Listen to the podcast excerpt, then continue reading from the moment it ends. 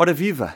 Este é o Sobre Carris. Estamos de volta ao comentário que costumávamos fazer no início deste podcast. Tivemos uma série de entrevistas que vão continuar também, mas esta semana vamos falar sobre a maior compra de sempre de comboios da CP. Será verdade que é mesmo a maior compra? Também o Plano Ferroviário Nacional já começou a ouvir as regiões. Nesta semana houve-se o Algarve e o Alentejo. Para a semana, a região de Lisboa e a região Norte. Ainda um apontamento sobre as pontas da linha do Algarve e Ana Paula Vitorino na AMT, Autoridade de Mobilidade e dos Transportes.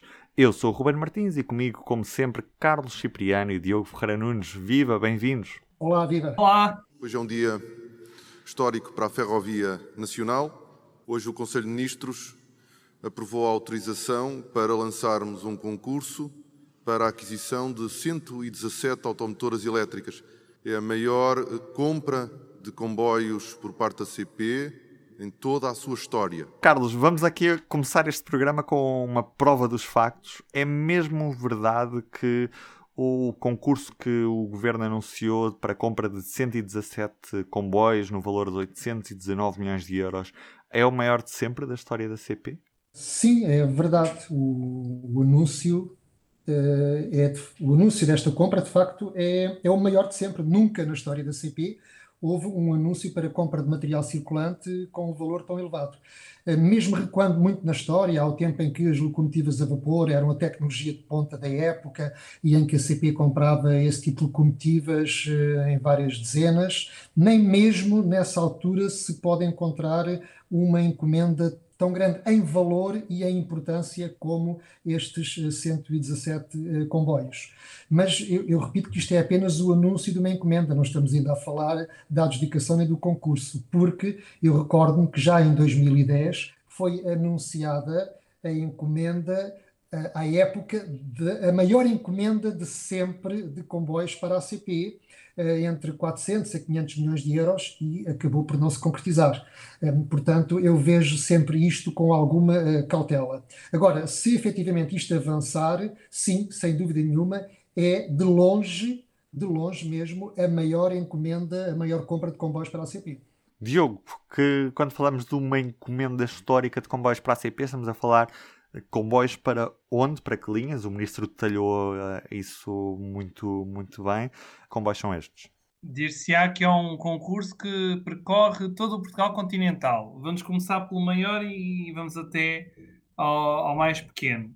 O maior conjunto são os comboios suburbanos, vão servir sobretudo para a linha de Cascais, são 34 unidades, que vão substituir os comboios que circulam lá há mais de 60 anos e que ainda vão circular mais uns aninhos depois de concluídas a, as obras de, de eletrificação de, e de arranjo de várias das estações para poderem caber os novos comboios e para receber a tensão dos 25 mil volts.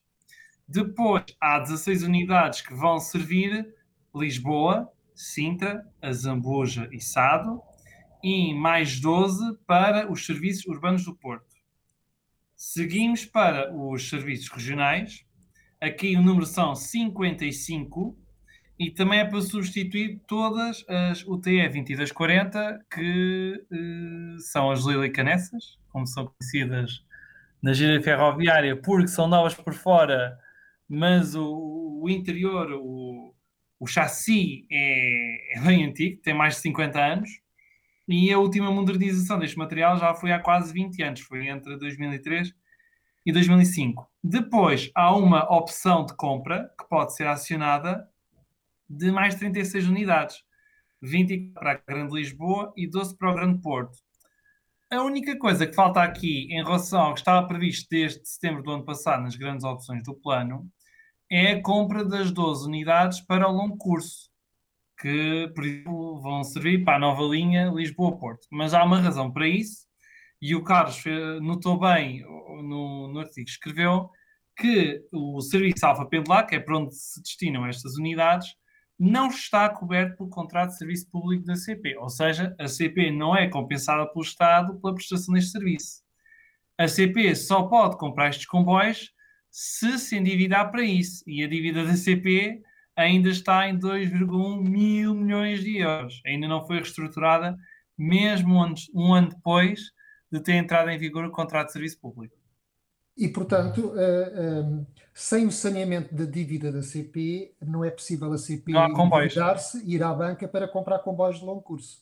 Daí a urgência, e eu penso que isto é uma, uma das, das, das próximas prioridades uh, do Ministro da Tutela, é o saneamento da dívida da CP para que ela, limpinha, possa endividar-se apenas o necessário para comprar comboios de longo curso, que seguramente uh, serão depois amortizáveis e os juros pagos com o serviço que vão prestar. Só acrescentar que estes 12 comboios de longo curso são apenas um, ehm, um primeiro lote necessário para o primeiro troço da linha de alta velocidade, que será entre Porto e Soure quando a linha se prolongar depois para Leiria e Lisboa, vão ser necessários eh, mais seis comboios. Se uh, a linha se prolongar do Porto para Vigo, vão ser necessários ou mais quatro ou mais, ou mais oito comboios. E, portanto, temos aqui que pensar uh, numa frota de comboios de longo curso uh, até 2030 para esta uh, prometida nova linha Lisboa-Porto em alta velocidade. Uhum. Já agora, estamos já a fazer uma linha com padrões de velocidade elevada, aquela entre Évora e Caia, na, na, na fronteira com, com Espanha, junto a Badajoz. Quando essa linha abrir, previsivelmente em 2023, os comboios da CP não vão poder aproveitar a, a velocidade máxima que essa linha permite, porque não há nenhum material circulante da CP que chegue aos 250 km por hora. Ou isto é uma não questão nesta fase? Eu, eu esqueci-me há pouco de acrescentar que quando falei nestes 12 comboios para a linha eh, Lisboa-Porto, e hum, com mais 6 quando a linha estiver completada, e mais 4 quando a linha chegar a, eh, a Vigo, esqueci-me de dizer que são necessários mais 4 para fazer depois o Lisboa-Badajoz ou o Lisboa-Madrid. Seja como for, a tua questão é pertinente porque uh, estes comboios nunca virão antes de 2029, 2030, se isto se concretizar, e a linha Évora-Elvas estará concluída previsivelmente em 2023. E, portanto, há aqui um problema, sim, que é o material circulante que ali for posto ao serviço, claramente andará a uma velocidade muito inferior à da capacidade da linha, a menos que sejam comboios espanhóis a vir a Portugal. Aí sim eles poderão oh. aproveitar integralmente a linha. Ou no limite, uh, tentamos puxar um bocadinho pelo alfa pendular, 220 sobe um bocadinho, 230, 240 e dá para desenrascar qualquer coisa, diria eu. Uh, o desenrascar aqui é complicado, Diogo, porque já só há nove pois. comboios pendulares. Um morreu no acidente de Sor e eles fazem falta sobretudo no filé mignon uh, em termos de mercado da CP, que é a linha do Norte. E, portanto, eu penso que não seria um, um bom ato de gestão estar a desviar os alfapendulares para a linha uh, Lisboa-Évora. Provavelmente, Mas, ó, Carlos, circular e as arco? as 5600 com azarco, exatamente. Com azarco. Podem dar a 200 a hora e azarco poderão fazer ali um excelente serviço de longo curso para Elvas, e para uh, Badajoz, sabendo, no entanto, que há aquela limitação da estação de Elvas que obriga à, à inversão do, do, sentido da marcha do comboio, não é? A menos que uh, a IP construa ainda uma estação dentro dessa linha uh, nas proximidades de, de Elvas. Ainda vai a tempo sobre o Corredor Internacional Sul, a Infraestruturas de Portugal teve um seminário neste, nesta semana que passou. Uh, Diogo, tu estiveste muito atento a esse seminário. Qual é que é a ideia que fica da, da posição da IP face a este corredor internacional sul? Quem, quem viu o cenário desde o início até ao fim, a pessoa chega ali uma contagem que é 90, 95% do tempo foi mercadorias, mercadorias, pendentes, mercadorias, 750 metros de comprimento. O passageiro é quase ignorado. Houve uma referência, duas referências ao, ao serviço de passageiros. Foi pela parte do secretário de Estado das Infraestruturas, Jorge Elgato, e do vice-presidente da IP, Carlos Fernandes, que foram os únicos que se lembraram de referir, assim muito por alto, diga-se passagem, que com este trouxe Évora, Elvas até na fronteira, será possível fazer um comboio Lisboa-Madrid em 5 horas. Isto é, que é, isto é que vai ser competição a sério com o avião, com os tempos de viagem, com o tempo que é preciso estar antes e depois do, do, do aeroporto. Mas o debate praticamente ignorou isso. Eu, de facto, acho uh, isso disse... incrível, ó Diogo, porque dá a ideia que há aqui uma. uma até, pelos pai, até, até pelos participantes dos painéis, que eram pessoas não, ligadas aos é, portos. É, o, o, debate foi organizado pela IP e a IP optou por convidar oradores que só foram falar nas mercadorias. Eu pergunto-me porque é que a IP eh, tem vergonha ou porque é que omite sempre a vocação para passageiros que esta linha também pode ter. Nós não temos dúvidas que isto faz parte do corredor Sines-Badajoz para mercadorias, mas a verdade é que o próprio governo já anunciou que afinal estamos ali a fazer uma linha de alta velocidade um bocadinho escondida, um bocadinho disfarçada, com alguma vergonha, não se percebeu muito bem qual é a estratégia do governo em relação a isto. Mas a verdade é que, quando os espanhóis perguntaram como é que é as ligações para Madrid, o governo respondeu, até ao nível do primeiro-ministro, que estamos a fazer uma linha de alta velocidade para Badajoz. Mas depois, Uh, curiosamente, a IP insiste apenas nas mercadorias e parece que estão ali a gastar-se 650 milhões de euros só para mercadorias, quando aquele corretor pode e deve, e, estará previsto ser também aproveitado para passageiros. É verdade que houve aquele tremendo erro de não contemplar uma estação de passageiros em Elvas, porque a, linha não passa pela atual estação de Elvas e, portanto, para fazer serviço de passageiros obriga à inversão do sentido da marcha, a menos que se construa a tal linha. Também é verdade que a linha tem um enorme efeito de barreira ao atravessar ali aquela zona do Alentejo e as pessoas ali, por pouca densidade populacional que exista, eh, era possível construir uma linha de passageiros, alguns próximo do Alandroal, que agregasse uh, uh, aquela região com uma estação de passageiros, nem que seja para dois serviços diários em cada sentido para Lisboa, uma vez que a linha está ali, mas nada disso foi previsto. E eu continuo a não perceber esta insistência da IP em organizar um seminário sobre aquele investimento e esquecer-se deliberadamente do serviço de passageiros. Não é só seminário, já há reportagens a passar na televisão que falam sobre a maior obra ferroviária dos últimos 100 anos e depois só se fala de mercadorias. E já agora deixo uma sugestão: se ainda foi tempo de construir uma estação em Elvas, a estação deveria chamar-se Estação José Rondão de Almeida, tal como o Coliseu e muitas outras coisas que existem em Elvas, só para manter um certo padrão. José Rondão de Almeida, que é um histórico presidente da Câmara de Elvas. Pensei que ia sugerir uh, Rui Nabeiro ou uma coisa assim do género, afinal não. Passamos para o próximo tema, o Plano Ferroviário Nacional, que já recebeu centenas de contributos, uns como, como Carlos Cipriano detalhou num artigo, mais elaborados, com verdadeiros documentos técnicos de algumas associações, eh, PowerPoints, outros uh, que consistiam em simples frases de recomendação, gostava que o comboio passasse ali, ou parasse ali, ou o que quer que seja. Um, mas é certo que o Plano Ferroviário Nacional está já no terreno a ouvir as populações e os especialistas, os técnicos, os responsáveis políticos. Uh, já começaram a ouvir uh, na passada semana a região centro, nesta semana houve-se o Algarve e o Alentejo. Uh, Diogo, que sessões são estas? Qual é que é o objetivo destas sessões e o que é que se pode tirar delas? Isto é pôr à escuta conversar, ouvir, tomar apontamentos para daqui a um ano, mais coisa menos coisa, termos um plano ferroviário nacional devidamente aprovado em Conselho de Ministros. Vamos já ver se nessa altura também se vai falar no outro dia histórico para a ferrovia. Se daqui a um ano teremos exatamente a mesma frase, mas para já é uma fase muitíssimo preliminar, embora há uma entidade que pode dar contributos muito relevantes para o Plano Ferroviário Nacional, que é a Infraestruturas de Portugal, que tem os mais variados estudos de obras em todo o país e que pode certamente dar, dar um contributo. O Carlos, por exemplo, escreveu na, na semana passada que há um plano para fazer a linha Lisboa-Porto sem estações intermédias.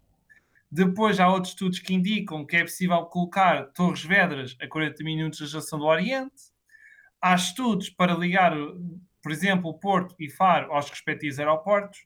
Estudos não faltam. O que falta é eles saírem das gavetas, libertarem os estudos. Isso é o que falta.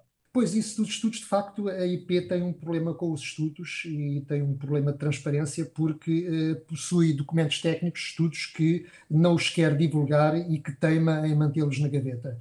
Eh, e que só acaba por eh, divulgá-los depois de a Comissão de Acesso aos Documentos Administrativos eh, deliberar que deve divulgá-los, ainda assim recusar fazê-lo, e só depois do Tribunal Administrativo dizer que esses estudos são públicos, são documentos administrativos que devem ser divulgados, e só depois de litigar judicialmente é que a IP finalmente, sabendo que vai perder essa litigância, acaba por divulgar uh, esses, esses documentos.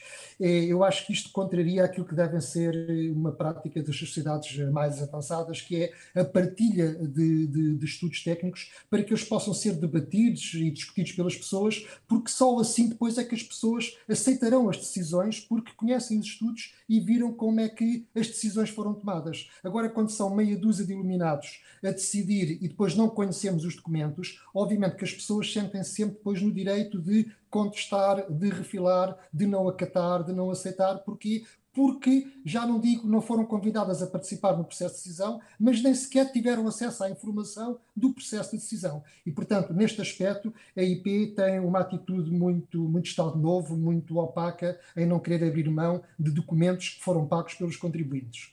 Em relação ainda ao Plano Ferroviário Nacional, o Diogo falou na, na na linha de alta velocidade, com desvios, não é? Com desvios. Eu acho que aqui sim estou perfeitamente de acordo com a nova abordagem que a IP está a fazer a este projeto, porque parece-me uma excelente ideia que haja uma linha de alta velocidade direta de Lisboa ao Porto, sem andar a zigue-zaguear para poder tocar eh, nas paragens intermédias em que nessa linha depois haverá variantes para servir Leiria, Coimbra e Aveiro. Para Aveiro, essa, essa decisão já estava tomada.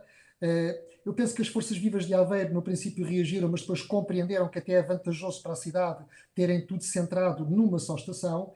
E no caso de Coimbra, também me parece uma excelente ideia que a linha passe a poente da cidade, onde os terrenos são mais baratos, onde é mais fácil inserir o corredor uh, na, na, na, orografia, evitando assim que se construa um túnel sobre o Mondego que iria desembocar numa estação nova, uh, um bocadinho ao norte de, de Coimbra B. É um projeto muito caro, Uh, e que não se justifica porque se efetivamente a linha passar um pouco ao largo e houver um desvio pela linha do, do, do norte, a estação de Coimbra atual uh, fica bem servida pela alta velocidade, há verdadeira intermodalidade com o serviço regional uh, e os comboios, portanto, depois podem retomar a linha do norte e em Souzelas entrar na linha de alta velocidade. Eu, digamos, faria aqui uma analogia com a, com a rodovia, ou seja, nós podemos ir na A1, sair em Coimbra Sul, um, passar pelo centro de Coimbra, tratar de um assunto e depois entrar em Coimbra Norte. E é um bocadinho isto que se pretende fazer para a autoestrada ferroviária. Em Liria também parece muito boa ideia que a linha passe direta, mas que, através da linha do Oeste, de um pequeno troço da linha do Oeste, os comboios de alta velocidade sirvam à atual estação de Leiria, sendo que esse pequeno troço necessariamente terá que ser uh, duplicado. Obviamente que tudo isto tem que ser muito bem estudado, Uh, para não haver erros. Obviamente que os AMVs, os aparelhos de dança de via, que fazem o caminho para estas variantes, têm que ser agulhas para 200 km hora, para manter a capacidade da linha. Eu até diria que estes desvios vão aumentar a capacidade da linha de alta velocidade. Porquê? Porque quando um comboio vai servir uma cidade intermédia, permite que seja ultrapassado por um comboio de longo curso. E, portanto, tudo isto obriga a uma maior interligação com a rede convencional, que eu acho que é muito saudável. E também vai promover a concorrência, certamente, porque se deixar passar o de comboio de um concorrente, vai ser muito mais fácil desta forma. Já sabem qual é a minha opinião sobre isto. Eu quero ver comboios de várias cores e, portanto, se houver, se houver eh, empresas privadas que queiram explorar eh, essa nova linha Lisboa-Porto, eu acho que são muito bem-vindas, claro, eu acho que sim. Um pequeno apontamento: carregado pode voltar a fazer história, porque cerca de 155 anos depois de marcar o final da primeira viagem de caminhos ferro em Portugal, pode marcar o início da linha de alta velocidade até ao Porto. Porque, como tu escreves, Carlos, está previsto que a linha de alta velocidade comece um carregado e não em Lisboa, porque a linha do Norte é quadruplicada até ao carregado, com exceção de um pequeno troço entre Alhandra e Vila Franca, que só, Vila Franca de Xira, aliás, que só tem eh, duas vias e que realmente, como tu escreves, é difícil acrescentar por ali qualquer coisa. Mas penso que pelo menos uh, três vias será possível passar por Vila Franca. Sim, como já houve no passado. Antes de nascer a estação de Castanha do Ribatejo, houve três vias. Porque a verdade é que entre o carregado e Lisboa, um, se os comboios passarem pela linha do norte, devidamente adaptada para velocidades de 200 km hora, não perde muito naquilo que é a totalidade da viagem uh, Porto-Lisboa. Uh, por isso acho que também é uma boa solução não se gastarem milhões e já para fazer túnel, viaduto, túnel, viaduto entre o carregado e Lisboa, quando temos ali a linha do norte que pode ser bem aproveitada. E já passa muitas vezes a 200 a hora ali naquela zona. Não, não é nada estranho para quem mora por aqueles lados. Agora, mais a sul, vamos ao Algarve com um apontamento sobre precisamente as pontas da linha do Algarve, Lagos e Vila Real de Santo António. Uh, quer numa ponta, quer noutra, a linha não chega onde originalmente chegava, Carlos. Encolheu, encolheu. Num lado foi só umas dezenas de metros, no outro não sei se é um ou dois quilómetros. Mas o mais relevante aí é, agora estamos no verão, as pessoas vão para o Algarve, e quem visita Lagos e quem visita Vila Real de Santo António depara-se com duas estações abandonadas uh, num estado de degradação uh, lastimável e que e é mais uma vez fruto do desinvestimento que houve na ferrovia e da facilidade com que o país voltou costas ao caminho de ferro e acabou por nem sequer respeitar o seu património. Eu pergunto-me que necessidade houve de abandonar a velha estação de Lagos, que é um edifício extremamente bonito, que neste momento está uh, abandonado e para se construir uma estação uh, uh, anódina, ali a poucos metros, com pouca capacidade, um, e sem se aproveitar a estação que já existia, que é muito bonita e que era um excelente cartão de visita para quem visita o Algarve, para as pessoas que, que querem apanhar o comboio ou querem ali sair quando, quando vão visitar Lagos. Não se compreende estas decisões. Ainda por cima, quando o resultado disto é olharmos em redor e vermos apenas terrenos abandonados, cheios de mato, património uh, esquecido, abandonado, em que não se ganha nada com esta troca. Hoje, a estação de Lagos, se tivesse comboios, era uma estação bonita, perfeitamente funcional e teria até condições para que no futuro houvesse comboios entre Lagos e Vila Real Santo António, com locomotiva e carruagens, se for o caso, para se fazer intercidades e poder ali uh, inverter uh, a locomotiva. Dizem-me que uh, a estação de Lagos poderá ser ainda aproveitada para uma galeria com café, eventualmente, eventualmente ligada a motivos ferroviários, mas seja como for, o que foi ali feito foi uma estação sem nenhum interesse, uma espécie de um apiadeiro, uh, e não sei quem fez esse projeto, mas foi certamente alguém que acha que a ferrovia não é importante e que pode ficar ali encostada nas traseiras da Marina uh, de Lagos. Um bocadinho no também como aconteceu no Barreiro, não é, Carlos? Em que temos uma e... imponente estação central que, que, que está abandonada quando. É. E isso foi substituída por uma estação mais modernaça, mas que não tem. Barreiro A. Não tem nem metade da, da graça. Uma estação supostamente, uma estação que é, que, é roda, que é fluvial e ferroviária, mas de facto que é extremamente desinteressante. E eu penso que se isto fosse feito a sério, dever-se-ia ter aproveitado a estação velha uh, do Barreiro, aproveitar-se aquele património, porque isso valoriza até a própria experiência da viagem e é um, e é um aproveitamento do património, ou seja, dar utilidade ao património em vez de ficar ali a apodrecer ou a gastar-se mais tarde dinheiro em projetos que depois não sabe qual é a utilidade desses edifícios. Voltando IP, ao. Diz, diz Diogo. A IP nos últimos anos tem promovido um conjunto de concessões de património ferroviário através da IP Património dezenas e dezenas de estações têm sido transformadas em hotéis, cafés. O exemplo mais emblemático é Santa Apolónia, que há um lado da estação de Santa Apolónia, que, cujo hotel vai abrir neste ano. Há pouco falámos do carregado, a própria estação de carregado teve vários anos abandonada e agora é um hostel. Exemplos não faltam, norte a sul Diogo, enfim, quando falas em dezenas, eu tenho dúvidas são assim dezenas. Eu diria que há alguns bons exemplos mas, grosso modo, eu não me parece que a IP esteja a fazer um bom trabalho no que diz respeito à preservação do património ferroviário.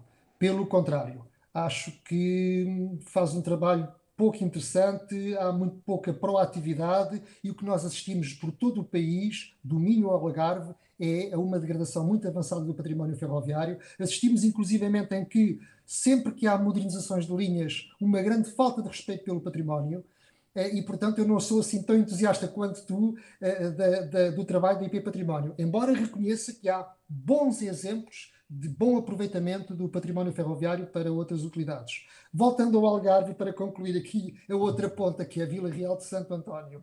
Esta, então ainda, ainda é pior, porque é assim, em pleno centro de Vila Real de Santo António, ao lado da antiga alfândega, ao lado do cais fluvial dos ferries que vão para Ayamonte, está a antiga estação de Vila Real de Santo António Guadiana, que é um edifício singelo, bonito, em pleno centro e que está totalmente abandonado. O interior está cheio de dejetos e, no entanto, ainda está relativamente bem preservado. Tem lá ainda eh, a cabine do, do, eh, o gabinete do chefe de estação, tem a zona dos despachos, tem a sala de espera. O edifício está ainda em relativo bom estado no interior e parece ali uma chaga, parece uma ferida no centro da cidade.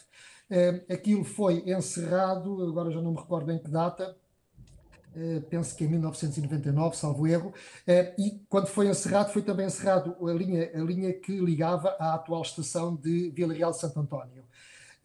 Não se percebe essa decisão, mais uma vez, é, já isso aconteceu numa altura em que já se falava muito em intermodalidade e o facto de se ter construído na época a ponte eh, sobre o Guadiana para ligar a Ayamonte a Vila Real Santo António não impedia que se mantivesse a intermodalidade entre o ferry e o comboio, porque quem vinha de Espanha saía do barco e entrava imediatamente no comboio. Ou seja, as pessoas de Vila Real Santo António tinham a possibilidade há 30 anos atrás de subir para uma carruagem, sentar-se e só saiu no Barreiro, onde depois apanhava o barco para Lisboa. Se isso tivesse mantido, hoje poderiam inclusivamente entrar no centro de Vila Real Santo António, junto ao Guadiana, e sair em Lisboa. No entanto, a estação que foi utilizada fica uh, nos arredores de Vila Real, agora já não é tanto arredores porque a cidade também cresceu para ali, mas foi mais uma vez intermodalidade que se perdeu. Ao que parece, eh, neste aspecto, aqui a, Câmara de Vila Real Santo António parece ser tão opaca quanto o IP, porque eu fiz um conjunto de perguntas e nunca me responderam, mas eh, pelo que vim a saber, a estação hoje em dia, por estar junto a uma zona ribeirinha, pertence à Doca Pesca que me disse que aquele edifício uh, terá no seu futuro uma utilização como posto da PSP. Portanto, a polícia vai para a antiga estação dos comboios. Com estas novidades, vamos para o último tema deste sobre carris de hoje.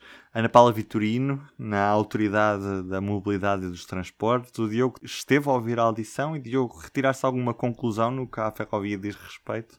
A questão é, eu posso ter retirado uma conclusão que depois não corresponde ao relatório de quem esteve a ser ouvido porque isso acaba por ser a grande polémica da audição. Uh, Ana Paula Vitorina afirmou: Eu não vou para ministra sombra dos. Desculpa, volta para trás. Ana Paula Vitorino disse que não vai para ministra sombra dos transportes, mas a própria não concorda com a afirmação que proferiu uh, na comissão parlamentar.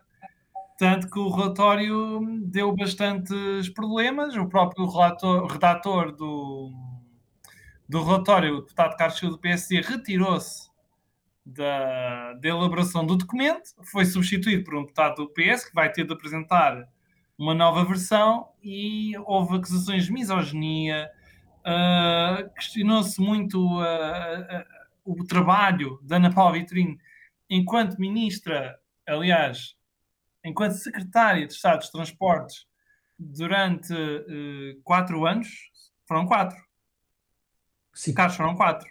Sim, foram quatro, sim. Durante o primeiro governo de José Sócrates, mas foi uma audição muito pouco conclusiva, porque o que se percebeu é que, tecnicamente, Ana Paula Vitorino passa, e à vontade, mas depois eh, o trabalho no passado e as ligações uh, ministeriais não lhe seguiram assim tão bem mas mesmo assim passa à vontade, sobretudo à esquerda. Aliás, notou-se durante a audição que a esquerda estava muito confortável com a escolha da Ana Paula Vitorino, quer Bloco de Esquerda, quer PCP, é bom que se diga. Isto apesar dela ter um historial de encerramento de, de linhas ferroviárias no, no, país e também de aberturas feitas às três pancadas que levaram a encerramentos posteriores, não é, Carlos Cipriano? Uh, sim, portanto, a Ana Paula Vitorino foi a responsável pelo encerramento de 143 km de via férrea, com a agravante de que na altura anunciou que era para os modernizar, mas já sabia muito bem na altura que não senhora que não iria ser modernizados, aquilo era mesmo para encerrar, só que fê-lo com o pretexto de que havia ali um problema de segurança, prometeu que reabria e nunca, uh, nunca isso chegou a acontecer. Por outro lado, foi também Ana Paula Vitorino que mandou parar a modernização da linha do Norte, tal como estava prevista, portanto, fazendo ali um downgrade, uma vez que estava tudo encandeado com a nova linha do TGV que foi anunciada naquele governo. Eu penso que Ana Paula Vitorino foi também a responsável pelo desastre do método Mondego, porque um, eh, na altura tive umas ideias de mudar primeiro a bitola de, da linha da Lausanne e depois mudava também os bogis das, das automotoras que lá andavam para preparar aquilo para o metro, mas depois aqui foi uma confusão tão grande que acabou naquilo que nós sabemos. Uh, também uh, não ficou muito bem na fotografia quando comprou uma guerra com a Bombardier, quando esta quis fechar a fábrica da Amadora, a antiga Sorefame, anunciou, prometeu um centro tecnológico ferroviário para aquele espaço, anunciou uma fábrica de vagões e nada disto avançou. Eh, também foi eh, com Ana Paula Vitorino que se anunciou o então, à época, maior compra de comboios de sempre da CP, eh, entre 400 e 500 milhões de euros, e que depois também acabou por não avançar. E quando há pouco falaste eh, nessas experiências, eu chamo-lhe experimentalismos eh, pré-eleitorais, porque a poucas semanas das eleições inaugurou à pressa dois serviços muito pouco consistentes que já sabia que estavam condenados ao fracasso, que foi a reabertura para o serviço de passageiros entre Setil e Coruche e entre Hermesinde e Lessa, e que obviamente uns meses depois encerraram. Posto isto, não está em causa a sua competência técnica, mas de facto quem tem este currículo na ferrovia eh, para ir para a AMT, eh, enfim, não apetece eh, aplaudir. Eu também, tal como o Diogo ouvia a audição no, no, Parlamento, acho que hum, a oposição não esteve muito bem. Senti até alguma empatia pela senhora porque foi injustamente acusada e não se portaram muito bem com ela porque foram, acho que exageraram. Portanto, não gostei, não, não gostei da argumentação da, da, da oposição.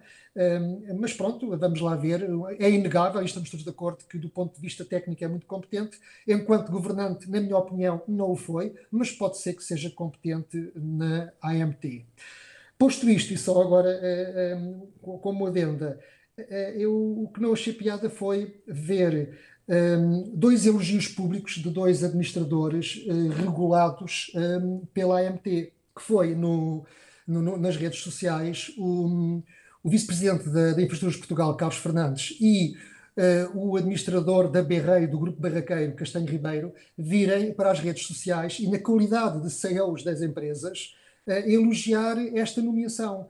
Porque eles são regulados e, portanto, se tivessem um bocadinho, deveriam, deveriam ter um bocadinho de pudor em não vir publicamente mostrar o seu entusiasmo pela pessoa que vai presidir a entidade que vai tomar decisões, por exemplo, sobre atribuição de canais horários ao grupo barraqueiro, que vai tomar decisões que envolvem também a IP. E, portanto, eu acho que estes senhores poderiam e deveriam, se têm uma relação de amizade com a senhora, felicitá-la, e acho isso muito bem, acho ótimo, mas não uh, vestindo a camisola das empresas em que estão inseridos, porque eles são regulados. Parece um bocadinho o, o Joãozinho a fazer, a dar graxa à senhora professora primária.